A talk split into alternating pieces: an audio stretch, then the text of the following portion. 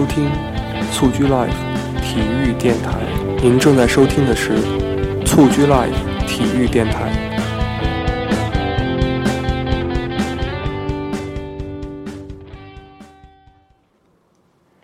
好，大家好，欢迎大家收听这个蹴鞠 Live 的新一期节目。呃，这里是荔枝 FM 幺二四四九五零蹴鞠 Live 体育电台。呃，先跟大家打个招呼，我是主播汉。大家好，我是 Jimmy。好，这个已经好久不见了哈。上一次的话还是这个十一月底的节目，然后现在已经时间过得这么快，没错，我们就进入到了第二季的这个第一期节目当中。对，呃，然后大家可能刚才也听到了，我们有一个新的片头，呃，然后这个片头要感谢一下我的一个朋友，就是叫。大家可以从豆瓣音乐人里面找到他，叫 Kava Project，呃，K A W A。然后如果感兴趣，可以搜索一下。呃，然后另外的话就是那个我们的呃节目类型也有一个增加。那这一次的话是有一个三人的一个呃新的栏目，纵横三人谈嘛？对对，纵横纵横三人谈。另外就是说我们的这个。呃，节目的名称也发生了一些变化。电台名称，我们以前是叫足球电台，现在更名叫体育电台，是为了涉猎到更多的一个领域。没错。呃，主要也是因为现在是在休赛期嘛，然后亚洲赛场这边没有什么比赛，所以我们会谈一些其他的话题。好的，那这个因因为这次节目的话有一个这个新的嘉宾哈，所以我们还是先从这个 介绍新嘉宾开始。这个我们热烈欢迎这个新嘉宾 Zoe，然后也是我们节目的第一位女嘉宾。没错。哎，大家好，我是 Zoe。呃，我现在呢是一个在加拿大的留学生，现在住在温哥华。好的，呃，这次参与到我们节目当中，主要也是因为我们的这个节目主题是这个冰雪国度加拿大的这个草根体育啊，所以我们也是请到了一位这个在加拿大的一位同学，啊，这样的话能帮助我们更好的来一起聊一聊哈，所以这个新类型的节目也是比较自然一些，就嗯以聊天的形式来进行的，对，所以。呃，一说到加拿大的这个体育呢，那我们比较好奇的就是它作为这个冰雪国度哈，是不是在雪上运动这方面会比较就是受大家的关注一些，然后参与度会高一些呢？对对对对对，呃，因为加拿大冰雪运动呢非常就是非常盛行，嗯，在加拿大来说呢，呃，从滑冰开始。包括冰壶、冰球、冰钓、雪橇、雪上摩托车，还有滑雪、滑雪板等非常多的体育项目都是建立在冰雪的基础上的。嗯嗯，对，说到这个问题，我们也想到了每次这个冬奥会的时候啊，虽然说夏奥会加拿大成绩没有那么突出，但是到了冬奥会，加拿大的这个奖牌榜就总是名列前茅啊，这可能跟他们的这个参与也有一定的关系。嗯，好，那这个比照的来说哈，这英国这边的情况怎么样？这个 Jimmy 给我们讲一讲。嗯，好，因为我本身也在现在也在英国留学嘛，所以我在英国见的比较多的应该就是这个足球和这个英式橄榄球还有板球这三项运动的话，在英国这个男生参与度是非常高的，嗯因为这个他的这个竞技的成分多一点，所以说这个。年轻的吧，年轻的这个男生的话，包括我们学校也是这个很多人在玩这项运动哈，这几项运动。但是如果算国民性的话，可能是我认为自行车这项运动可能是这个呃国民性比较高的啊，因为它的这个所涉及的年龄跨度比较大。嗯。另外就是这个所有人都能玩的同时呢，也比较流行啊。嗯。呃，另外就是比较简便，因为也不需要什么专门的场地来做这件事啊。对。所以说，这个在英国的话，可能就因为地理位置的关系，所以玩的运动也跟加拿大的是有很大的不同的。嗯，确实，因为这个英国来说，气候相对还是比较适宜的。虽然说呃全年没有特别热，但是也不会有像加拿大那样的寒冷的那种感觉。呃，那我还有一个问题，就是加拿大那边周易感觉就是场地方面怎么样呢？就是从你的温哥华那边来看。因为我现在住在温哥华，离上一届冬奥会开的地方就是 Whistler 很近，开车就一两个小时。那那个地方呢，就是四季都有雪，除了最热的夏季的呃那个时期以外，其他任何时期都是可以滑雪的。嗯。而现在，嗯，这个时期也就是滑雪。最最高峰的时期了，嗯嗯，那所以很多加拿大人都喜欢那种山下是炎炎夏日，然后在山上滑雪，那种那种状态，回来以后就会觉得那种巨大的温差带来的感受是可能英国是体会不到的吧？嗯，对，没错，确实，因为英国这边要去滑雪，恐怕只能找人造雪了哈，应该没有自然。室内的滑雪场比较多，对，不过这个室外的话，我相信。应该是去苏格兰的话，应该会比较能找得到。对对，英格兰可能相对少一些。嗯，好，那这个刚才已经作为谈到滑雪了哈，然后我们也其实挺好奇，就是作为那个你们两个来讲，就亲身参与到这个当地的这个体育活动当中的一种感受。那先从这个 Zoe 开始吧，就是你你是不是应该也是经常去滑雪？对我去滑雪，因为在国内的时候并没有参与过这这项运动。嗯。那来了加拿大以后，嗯，身边的人都告诉我，如果来了加拿大就一定要参与滑雪。嗯嗯。那滑雪在加拿大就分为单板和双板，我一开始学的就是单板。嗯。嗯，到了滑雪场的第一感受就是年龄跨度非常大。很多小孩儿三四岁就能滑得非常好，嗯，那年纪大一些的，可能五十多岁、六十多岁的也有，只是相对较少一些，嗯。其实滑雪是一个相对比较危险的运动，那但是都能有这么多人参与，就是国民参与度这么高，其实还蛮令我惊讶的。嗯嗯，你你自己就是滑雪的过程当中有没有什么比较有意思的可以跟大家分享一下，或者说是谁就是。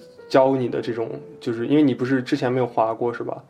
哦，对对对，我之前并没有参与过。嗯，其实滑雪跟骑自行车什么的还比较相似，就是学了以后就学了以后就一辈子都忘不了肌肉记忆属于对。嗯，对。你你开始学的时候是是用的什么单板还是双板呢？单板，我我先学的是单板。哦。然后这边也滑雪场也是非常。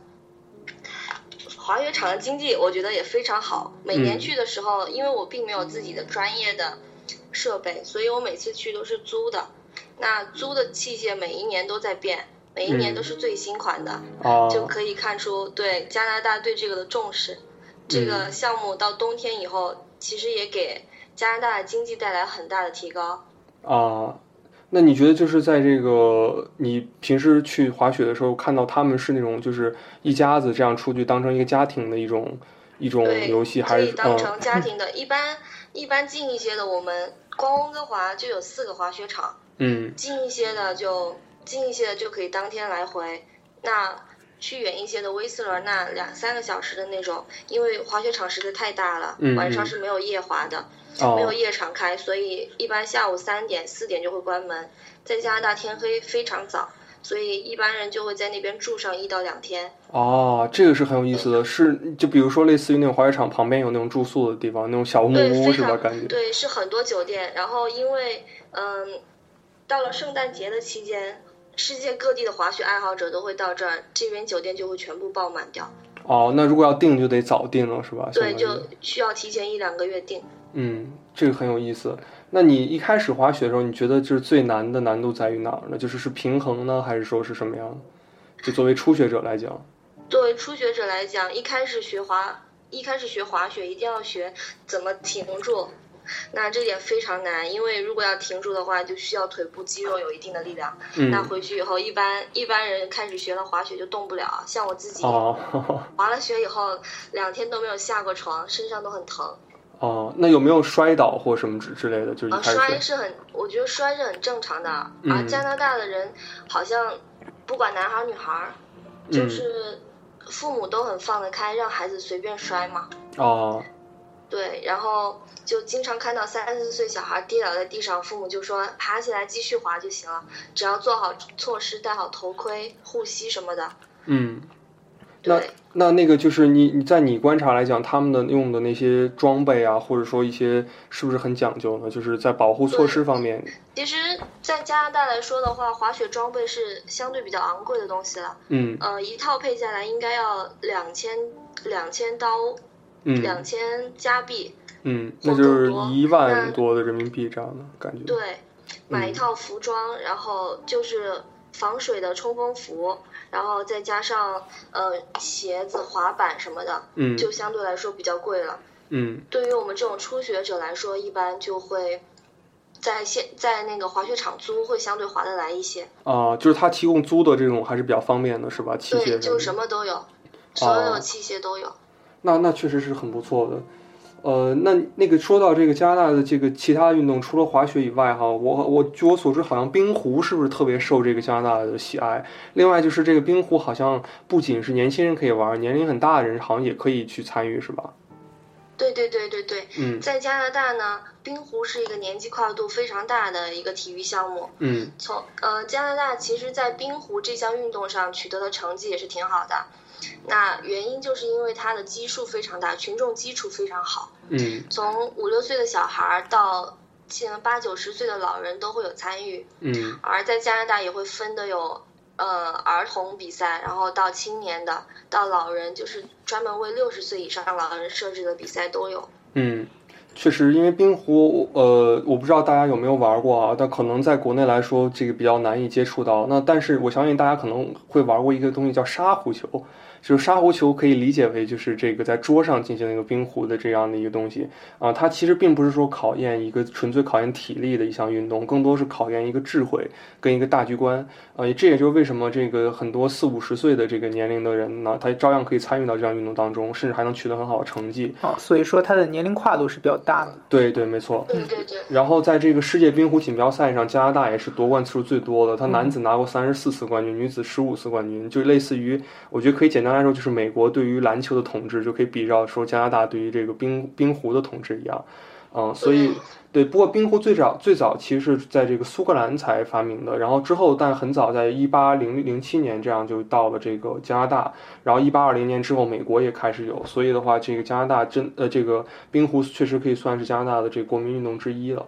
哦，那好，这个 Jimmy 这边可以简单比照说一下英国这边你认为的或者说你参与到的这个体育运动有哪些？我觉得，就根据我个人的经历的话，应该可以看出，就是英国的这边大家玩的运动其实是多种多样的。就是除了我刚才说的那几三四项运动以外，像什么 netball，还有这个棒球啊，还有这个乒乓球、网球、足球这样的运动，其实是也是非常流行的哈。嗯嗯，像我之前的话，最早刚来英国的时候是嗯玩一个棒球，但是棒球其实是这个。板球的一个演变，因为是在英国最早是发明了板球这项运动之后，传到美国之后是这个。美国人把它改成了棒球的规则啊，就是把这个像球棒啊、击球的方式、击球点都有了改变。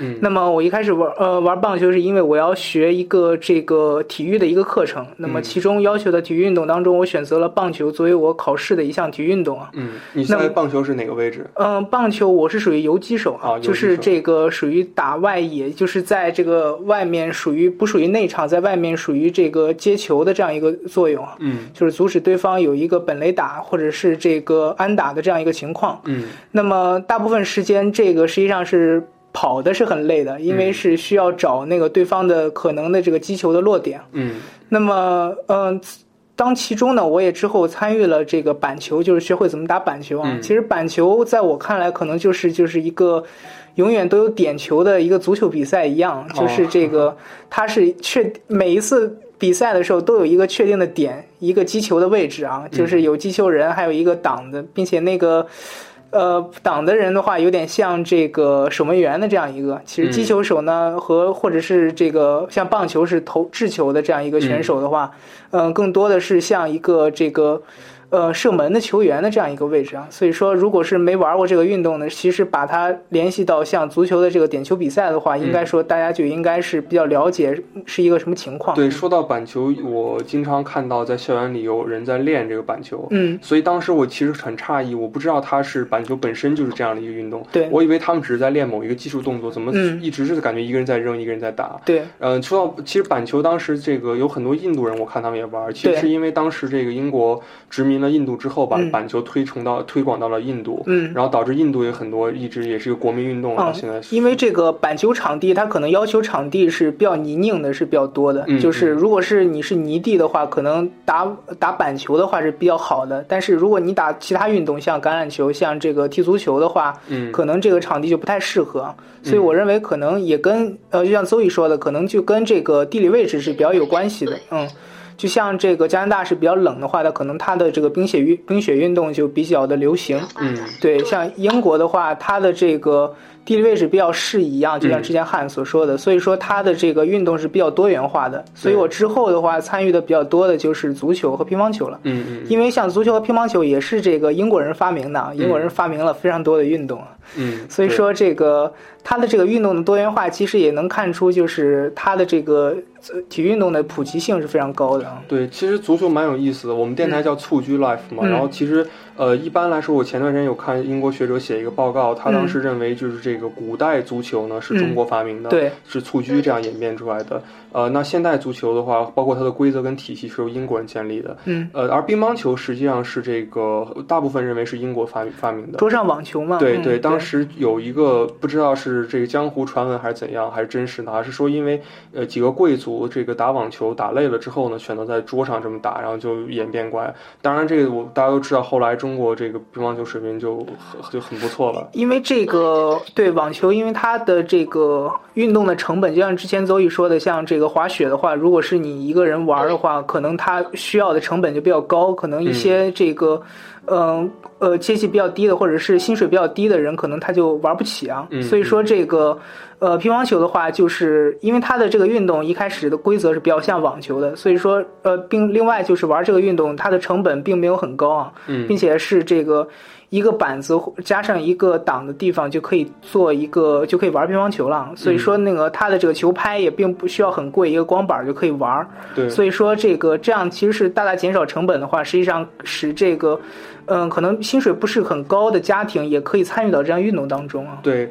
嗯，其实说到乒乓球这个问题，呃，因为我知道你乒乓球打得很不错嘛，然后我我想问的就是你从你观察来说啊，英国人乒乓球水平到底怎么样？因为我在国内的时候，经常就有一个误区，就是我认为，包括很多人告诉我说，这个已经外国人没有人玩乒乓球了，然后真正在看的只有咱们。嗯，那外国人，那那你们自己搞得很很好像很嗨，那其实外国人都不关心你这个。嗯，那到那那到到了英国之后，发现好像似乎并不是这样哈，我看到很多人其实是在参与这项运动的。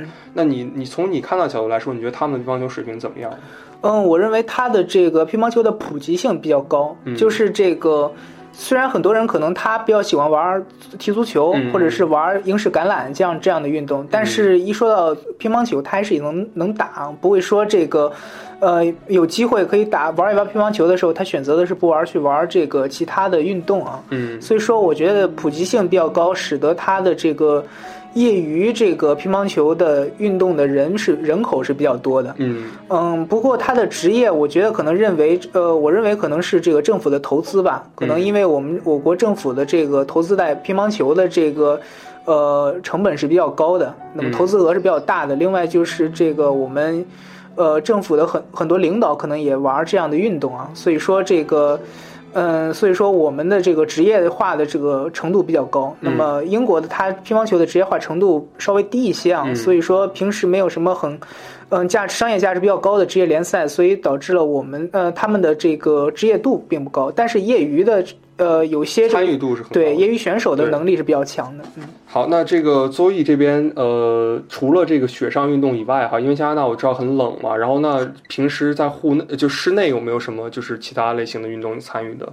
对，其实非常奇怪，在嗯国内的时候呢，我见高中生或者是大学生打篮球都是在室外，但是在这边我看到主要都是在室内了，就是打篮球什么的活动，虽然。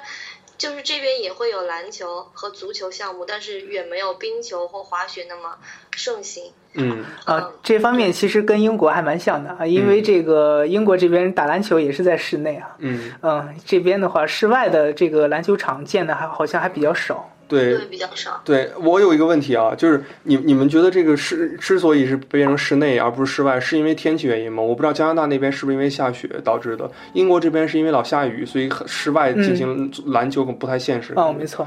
嗯，我觉得还有一点就是因为加拿大，嗯。加拿我我我在的城市是温哥华，嗯，那英文是 Vancouver，但是很多人把它叫成 Vancouver，因为这边也是下雨非常多的一个城市，哦，那也是一年四季大概三分之一的时间都会在阴雨绵绵中度过，那加上冬天的时候，大概下午四点钟或者三点多钟天就开始黑了，嗯，那看不清的话就只能在室内，这样灯光也会好一些。哦，是这样。对，像这个说到篮球这边，英国。呃，其实倒是也还有人打，但确实打人比较少。呃，说对，说一个我比较个人的经历，就是我刚到这边的时候呢，我有一次就拿着一个篮球自己到那个篮球场投篮，然后投了几个之后，突然背后就一阵风过来，就一个足球在我背后就直接飞过来，还好没有砸打中我。我就看到几个小哥在那儿这个篮球场就贸然踢足球，是英国小哥吗？对，英国小哥。然后我之后就再也不敢在那儿打篮球，觉得有生命危险，直接一个球闷过来了，就很很可怕。哦，对，我觉得其实他们也承担了像你一样的风险，因为他们也怕你一个球投过去啊。因为我觉得这其实，其实我觉得可能你觉得有风险的同时，可能他可能也觉得有风险。对对对，哦，好，那刚才我们有说说英国发源了很多运动哈，像这个乒乓球啊，像这个现代的足球是从英国起源的。那有什么运动是从这个加拿大那边发源的呢？嗯，加拿大发源的话，最典型的就是冰球了吧？嗯，冰球是由美国的曲棍球演变过来的。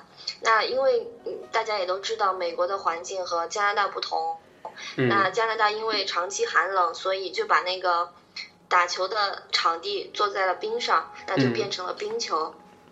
我这有个数据，就是百分之六十的加拿大人都觉得冰球是他们最最喜欢的运动了，而百分之十八的人都认为冰球是地球上最酷的一一项体体育运动。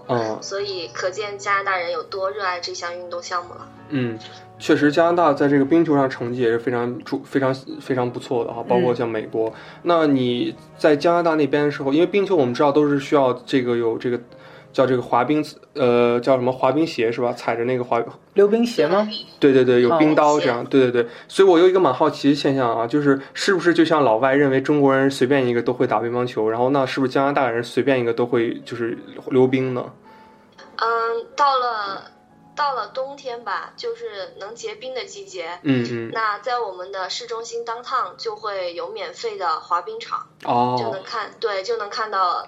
呃，一家老少来这个地方滑冰，嗯，也都是免费的。那你的同学感觉是不是他们也大部分都会滑冰？当地的一些同学？呃，当地的同学大部分都会滑冰的。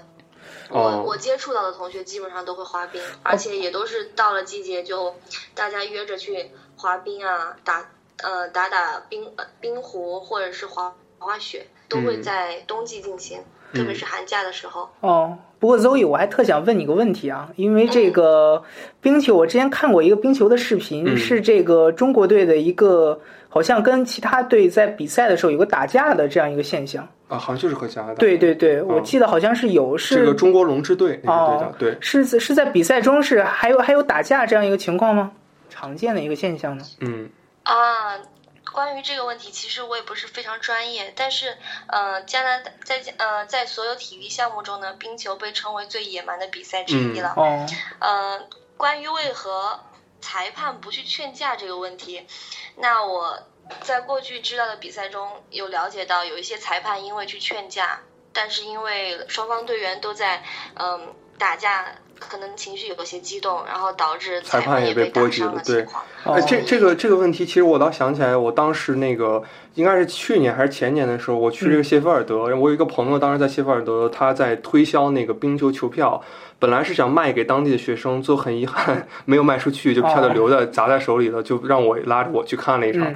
然后当时我在看冰球比赛时，我也遇到了你这个困惑：为什么两个人公然干架干起来了？对对，而且是这种打的鼻青脸肿，就摁在地上暴揍，然后裁判好像也没有什么举动。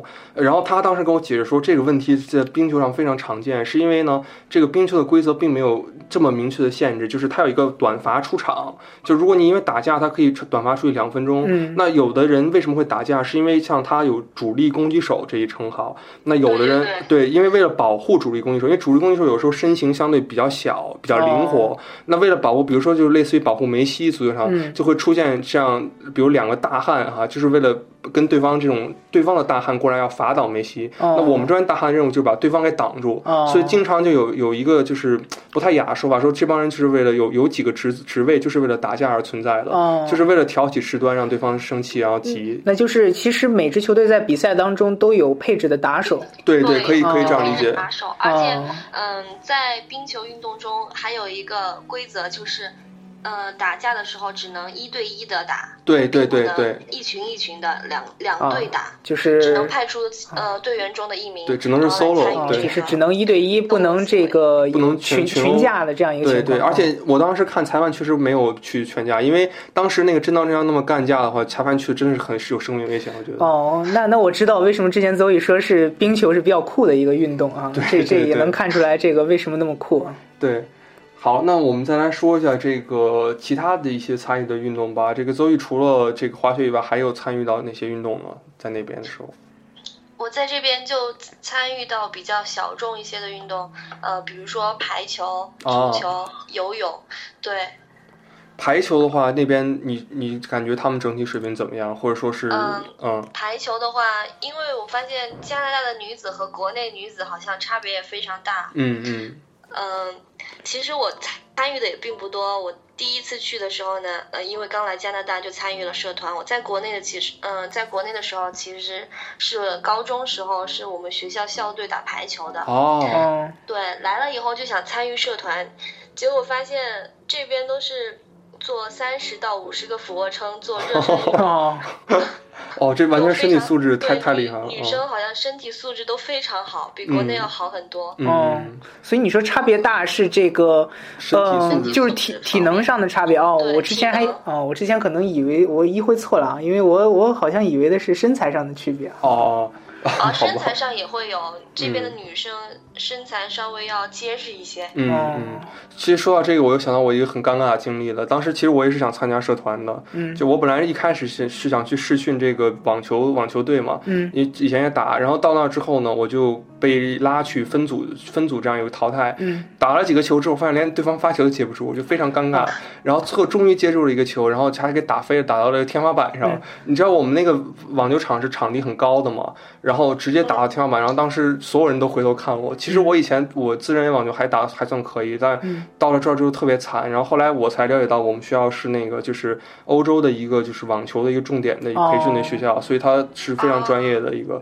然后他们很多的学校的这个正选队员都是在在这个世界上有青少年组排名、世界排名的。嗯，然后落选之后，我就去打打乒乓球了，和这个 Jimmy 一块儿。对，嗯，不过那个我去年参加的这个击剑的这个社团，其实我的有点感觉跟这个 Zoe 挺像的，就是这个热身运动方面的啊，对，就是他这个一开始在真正参与，比方说真正在击剑之前，他会给你安排一个。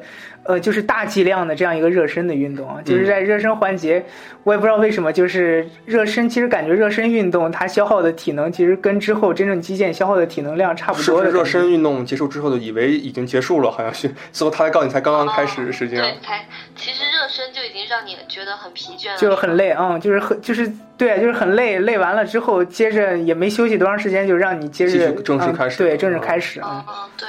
对。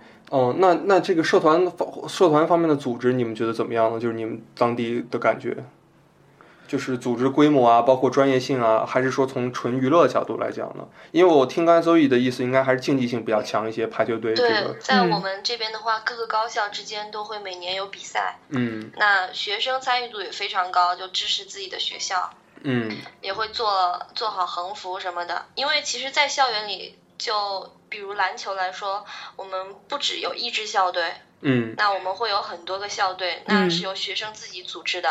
那到了要跟外校比赛的时候，就会各个校队打架，呃，打比赛，然后决出最好的最好的一支队伍，然后再去跟别的学校比赛，是这样。啊，说到这个校园比赛，这边英国好像也有一个叫 Box，对吧？嗯，对，在英国大学生的运动当中是有一个叫 Box，就是这个 British University and College Sports 啊，就是这个。英国的大学生体育的这样一个比赛，但是我觉得这个比赛其实它的项目是非常宽的，只是感觉比这个奥运会的项目更多一些，因为它还。多了一些这种对像马术这样的运动都都包括在之内，还有保龄球。我之前有看到说英国好像很流行划艇什么的。赛艇对对对对，没错没错。嗯，赛艇在这个因为英国的这个它下雨下的很多，所以它河都非常多，所以说那个赛艇这样运动非常流行的。嗯。不过有一个很著名的就是牛津跟剑桥每年都会举行那个比赛，嗯，对吧？这个名校之间高校之间的对决。对对对对对，应该参加的都是 Bucks 的比赛啊。呃，然后他们还有一个传统是两个两校的那样的一个比赛，一个竞争的比赛。然后每年当时我看那个就是应该是在伦敦比好像，然后整个那个满街的都是人在去围观那个比赛。不过我们现在说的大部分运动，可能在国内呃中国国内的这个流行度都并不是那么广，可能它的这个。我也不知道可能是为什么，就是可能大家都没有听说过，可能大家就会以为这个这些运动可能在国外可能也是比较小众的。对，因为我觉得也是受限制于当地的一个状况吧，像环境，对环境，像国内可能对。我来加拿大之前，我一直以为滑雪就是双板的，就脚下两只脚各踩一只滑雪板那样的。嗯。那我来了以后才知道，可能单板对于年轻人来说是更流行的，就只有一只板的。单板和双板哪个难度更大一些呢？呃，其实难度都挺大的，单板可能更危险一些。单板是不是就是感觉像是这个滑板，真正的滑板运动是差不多的呢？对，和滑板很相似的。哦。可能危险度会高一些。哦。是因为场地的原因，就是因为你在滑雪的原因吗？对，它一直是从，因为是坐缆车到山顶，然后滑下来嘛。哦。然后所以可能滑来滑下来的时候速度会非常快。哦。有时候会达到和汽车。开汽车四十迈、五十迈、六十迈这样的速度，哇，那那相当快。那如果这个稍有不慎，可能容易摔伤，就会受伤，所以经常能对能看到，能看到救护车在山底下停着，然后或者是有那个开雪摩托的那种人，然后上来把受伤的人接下去。哇，那那这样的运动真的参与的人很多吗？就是对啊，就参与的人非常多。每年去的时候，会大家赶个早，抢个停车位什么的，在山下。嗯。就是，所以就是因为水性这么高，还有还有这么多人参加，让我觉得非常惊讶。嗯，我记得当时 F 一车王舒马赫是不是也是参加滑雪？对，参加滑雪，然后摔伤。哦，但是不知道是到底是单板还是双板，但是好像他是因为雪。雪崩好像是一个一个自然灾害，对对对对对。包括默克尔好像应该也是因为滑雪弄伤过。确实，这个运动就是在参与的时候，如果大家以后要参与，要像邹毅一样，这个做好防护措施是很很重要的。好，那刚才说了这个大家自身参与的一些运动哈，包括我们看到的一些就是当地人的运动。呃，那再来说一说大家就是平时这个呃观看的一些比赛吧，因为我相信到当地之前，比如说我跟 Jimmy 到英国之前，可能也有一些喜欢的项目。没错。那邹毅可能是不是之前也有一些比较？喜喜欢项目，那到了这个呃温哥华之后，你觉得在收看这些赛事方面有没有什么难度或者不一样的感觉？啊，关于这一点，其实并没有。在国内的时候，我就呃每年每一次世界杯都会看，和家人一起看。那到了国外呢，发现有很多小酒吧，到了像一四年世界杯期间。在各个酒吧都会有穿着支持不同国家队那种球服的人，然后在酒吧里面。那在提前世界杯开始之前，就会在网上有很多攻略，告诉我们哪一个酒吧是支持哪个队的。嗯那到那一天比赛的时候，你就可以呃画着各各种的图案在脸上，或者是呃披着国旗到那个酒吧去跟当地人一起喝着酒看着比赛。嗯。那这么说来，这个加拿大的这个足球气氛应该也是蛮不错的，是吧？对对对。嗯，Jimmy 觉得英国这边，当当然不用说足球气氛肯定是很浓。对对对对对。嗯，我我不知道你们有没有感觉，就是就国内我不知道，反正我以前是没有去过酒吧就看过比赛，但是在国外我觉得这好像还是蛮蛮常见的，就是一些跟不认识人到酒吧之后看他们那欢呼啊，看比赛。嗯，我觉得这个英国其实跟这个 Zoe 说的加拿大那边的酒吧文化挺像的，就是在嗯也是经常有非常多的人在比赛日的时候在酒吧看球。嗯嗯，但是这个我觉得国内其实也有点。点像的，因为国内这个后海这样，对对对，特对。特别是像很多这个烧烤的地方，那如果那我们在我可能可能在国内就是一边吃着烧烤一边看球，嗯，其实我觉得在这个对真正比赛的热情，我觉得其实各个国家应该都一样的吧，嗯嗯，哦，对，关于那种氛围，我觉得体育精神就是那种氛围比较重要，嗯，对对，呃，那你从你之前看这个足球的经历来讲的话，就是世界杯的时候。呃，你身边有没有什么就是加拿大的球迷，就是很很关注到这世界杯当中？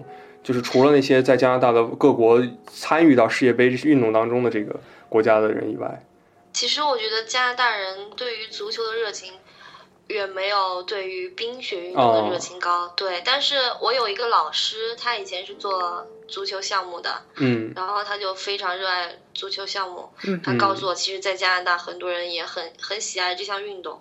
那，嗯，他的女儿、儿子也是在四五岁的时候就开始踢足球。哦。不过我记得这个今年好像，呃，之前好像还在加拿大举行过女足世界杯吧？对对对，加拿大的女足非常强。哦，这因为我记得好像女足世界杯的时候，温哥华好像附近也好像也有场地。嗯，对对，好像有的比赛是在温哥华那边。嗯，回家的路上就能看到，半夜可能都已经十点钟左右了，会在室外的场地下着雨。那体育馆的体育场是室外的体育场，灯光打得很强，就会有呃那种 high school 的学生嗯在踢足球，在雨里面。其实好像这边对于户外运动环境的话，不是那么娇贵，就是什么样的环境都能都能都能够嗯都能参与到这里面，参与到里面，对，能感觉大家这个热情很高。我不知道你有没有这样的感觉，我我之前因为也看到过英国有时候狂风。这个阴风怒号感觉，然后这个还是在那照踢不误，在那踢足球。一些我英对对英国的时候，我曾经在这个，因为我宿舍旁边有这个一大片空置的这空置的这个草地啊，经常有这个玩英式橄榄球的这个英式橄榄球的队员。英式橄榄球就是 rugby。对对对，经常有这个玩 rugby 的这个球员在那里进行体能的训练，就是跑跑圈或者传传球之类的。嗯。不过他们经常就是因为那里没有灯，所以晚上黑天。刮着狂风的时候，就是你一个人走，你会发现他们喊着口号在那接着在那做体能训练的时候，你会觉得就是，也是挺挺励志吧？感觉就是就是他们可能以后也并不是像真正的走向职业化这样一个道路，可能他们也仅仅是这几年是比较投入，可能过了几年毕业以后工作了的时候，可能就并没有那么积极了。嗯，不过他们当真正参与到的时候，其实都比我们要积极的多。我觉得，对，没错。呃，其实当你全心全意参与到这个体育运动当中，特别是他们可能有社团的这样一个牵绊的时候，你就真的会忘记掉很多现实的因素。嗯，即便以后不会成为职业选手，走上职业道路，但是那段时间的经历是很宝贵的。嗯，对，对。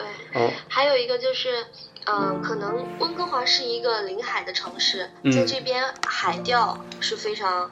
非常热门的一项运动。嗯，那到了夏天，我们很多同学就会组织一起租一艘呃租一艘一艘船，然后去海钓。嗯，那冬天，嗯，据说在更冷一些的城市就会有冰钓。不知道英国是怎么样的呢？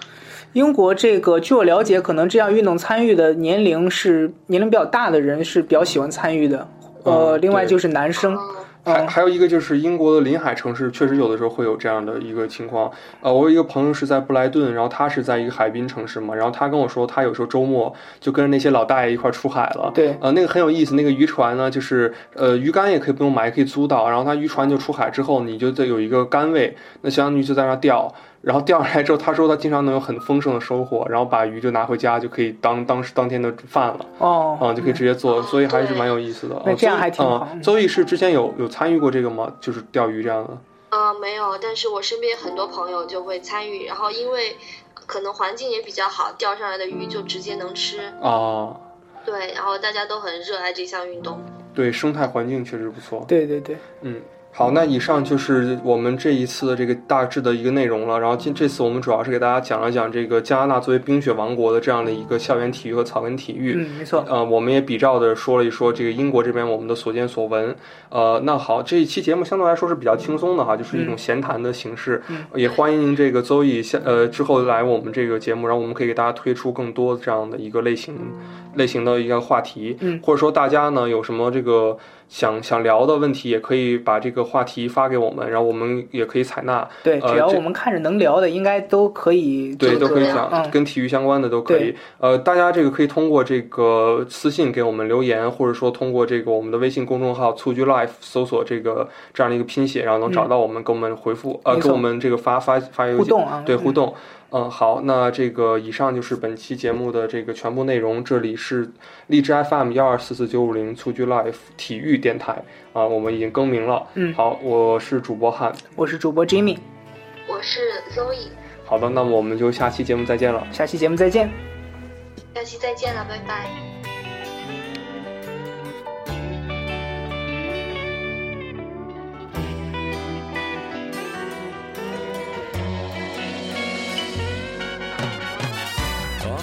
Desert highway, cool wind in my hair, warm smell of colitas rising up through the air. Up ahead in the distance, I saw a shimmering light. My head grew heavy and my sight grew dim. I had to stop for the night. There she stood in the doorway. I heard the mission bell. And I was thinking to myself, this could be heaven or this could be hell. Then she lit up the candle and she showed me the way. There were voices down the corridor. I thought I heard them say, Welcome to the Hotel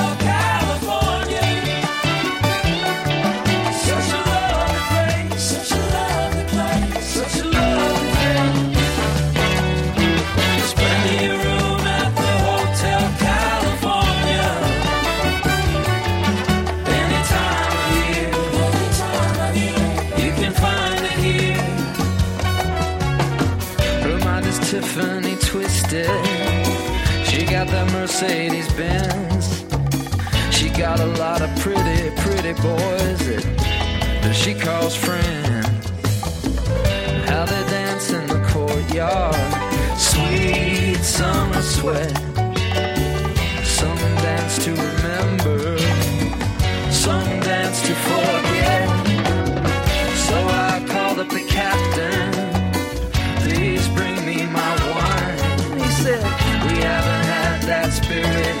Since 1969. And still those voices are calling from far away.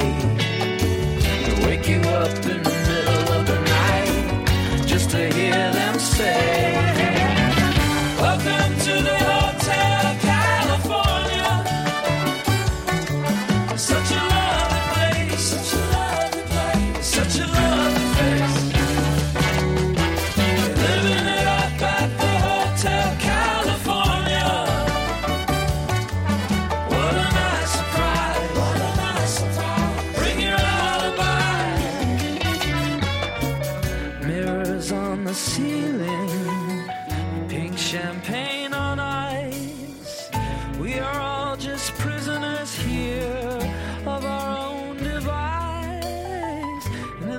master's chambers, they gather for the feast. They stab it with their steely eyes, but they just can't kill the beast.